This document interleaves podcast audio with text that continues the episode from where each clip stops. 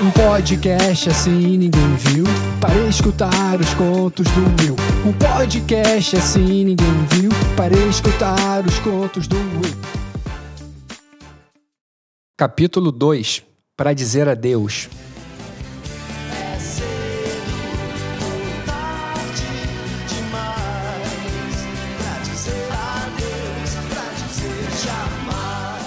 Charles Gavin assumiu há pouco tempo como baterista do Titãs.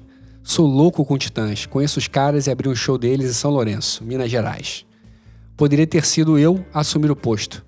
Apesar de performar como guitarrista e cantor, também toco baixo e bateria. Toco a porra toda e posso dizer que toco bateria bem. Bem pra caralho, modesta parte. Gravei todas as bateras das faixas do meu último álbum, mas ninguém deve saber disso. Devo ter mencionado o fato no dia em que dividi o camarim com os caras mas duvido que eles se lembrem dessa merda. Nunca me chamaram pra porra nenhuma. Aliás, quase nenhuma banda me convida para nada. Me questiono se ter me lançado em carreira solo foi mais inteligente do que ter formado uma banda. Com certeza não foi, mas agora já era. Dane-se. Minha vitrola fica tocando sem parar o novo disco do Titãs, televisão. Às vezes acho que amo, às vezes acho uma merda, mas se mexeu comigo, posso concluir que considero mais bom do que ruim. Sem dúvida, gostei da faixa para dizer adeus. Você apareceu do nada. Às vezes achamos que damos uma sorte na vida, mas a história não é sempre linear. Sou do rock e sempre serei. Gravei um disco que julguei ser sensacional e, só de sacanagem, meti uma faixa baladinha, pop engraçadinha no final. Que não quer dizer lé com cré e que não passa uma mensagem sequer. Não preciso dizer que foi a porra da música que explodiu. Fiquei conhecido como Vince Mexe o Esqueleto. Sabe Vince? Sei, aquele do Mexe o Esqueleto, né? Parece que no show só curtem quando toco essa música, só pedem essa música. E se tento emplacar o bicho com alguma outra canção, não sossegam até eu repetir a porra do Mexe o Esqueleto. Meu produtor fica me impregnando para eu compor outras músicas com a mesma pegada, mas eu me recuso. Ok, ganhei dinheiro com essa merda e fama. Mas e agora? Como me desvencilhar desse esqueleto amarrado ao meu corpo? Eu mexo, mexo, mexo e ele não cai. Que merda de trocadilho. O álbum do Titãs continua a tocar quando escuto o interfone. Avisei o porteiro que se fosse mais um gato, ele poderia devolver. Ele riu e disse que era uma caixa menor, em que caberiam no máximo umas minhocas, porém nunca um gato. De onde ele tirou minhocas? Enfim, Falei que pegaria mais tarde. Provavelmente mais alguma cartinha de uma fã apaixonada. A fama fez minha vida sexual ser bem mais fácil, mas atualmente, quando eu penso em sexo, eu penso em pêssego, penso na Clara. Esse nosso lance de só nos encontrarmos de madrugada é único e ela não reclama. Cheguei a cogitar propor um encontro à luz do dia, mas me borro de medo de perder a magia. Pensei em alguma noite encontrar com ela sóbrio, talvez, porém reflito que não conseguiria. Como encarar ela de cara limpa depois de me comportar tantas vezes como um animal faminto, como um morcego cretino da madrugada à procura de sangue? Para dizer adeus é do caralho mesmo. Lulu Santos que gravou as guitarras. Saí para correr no calçadão de Copacabana. Detesto correr, mas como tenho facilidade para engordar e não tenho habilidade para nenhum outro esporte, é o que me resta. Vou sempre do posto 6 ao posto 0, ida e volta. Da Francisco Taviano, rua em que moro, até o final do Leme, dão 4 quilômetros. Logo corro 8 no total. Pura matemática. Na ida, vou contando cachorros e na volta conto velhinhos, que usam meia comprida pouco abaixo do joelho. Meia vinho vale 3 pontos. Se o cachorro está passeando com um broto, são 5 pontos. Gostaria de chegar em casa e anotar o dia e a pontuação, mas sou desorganizado demais para fazer isso.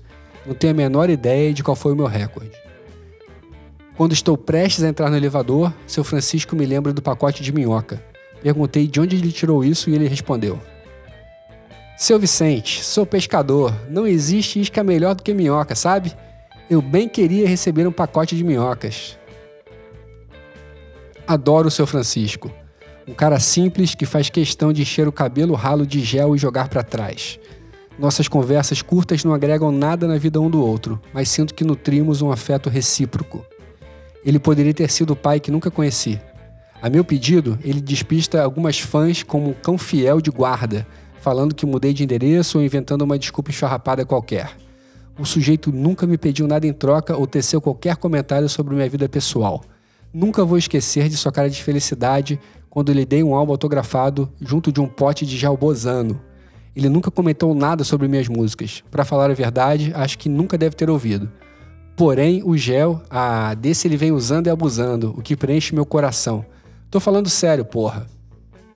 Tomei uma ducha gelada enquanto elucubrava que o número de velhos hoje havia superado o de cachorros e que o sol estava escaldante, daqueles de fritar um ovo no asfalto em questão de segundos. Dava para ver fumaça evaporando das pedras portuguesas brancas e pretas do famoso calçadão de Burle Marx. Pensei que a única coisa que supera o volume de idosos em Copacabana são os pombos. Puta que pariu, como tem pombo nesse bairro, todos cagando na cabeça da sociedade. Os ratos com asas foram trazidos pela família real portuguesa para dar um ar parisiense à cidade. Mas, no final das contas, obviamente, deu merda. Me enrolei na toalha, sentei no sofá e peguei o violão na esperança de conseguir compor alguma coisa sobre o bairro. Cantarolei Copacabana, princesinha do mar, e depois parti com forças para as rimas. O que rima com pombo? Tombo. O que rima com tombo? Biombo. E com biombo? é, pombo, esquece, vai ser difícil rimar com essas palavras estúpidas. Larguei a viola e passei a mão no pacote de minhocas. Abri com um canivete velho de estimação e me deparei com VHS. VHS? Por essa eu não esperava.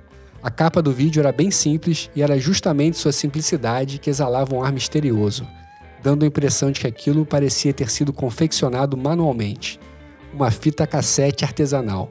Certeza que era uma daquelas fãs mais malucas. O fundo era todo preto e contrastava com as letras vermelhas rubis em estilo gótico, que diziam Clube Copacabana, Sociedade Secreta do Prazer e do Recomeço. Só me atentei ao prazer. Sem ainda botar a roupa, dei um play empolgado no aparelho de videocassete. E aí, gostou? Então não deixe de acompanhar os próximos episódios. Aproveita também para escutar os 15 contos da primeira temporada. Já sabe, né? Likes e compartilhamentos são sempre mais do que bem-vindos.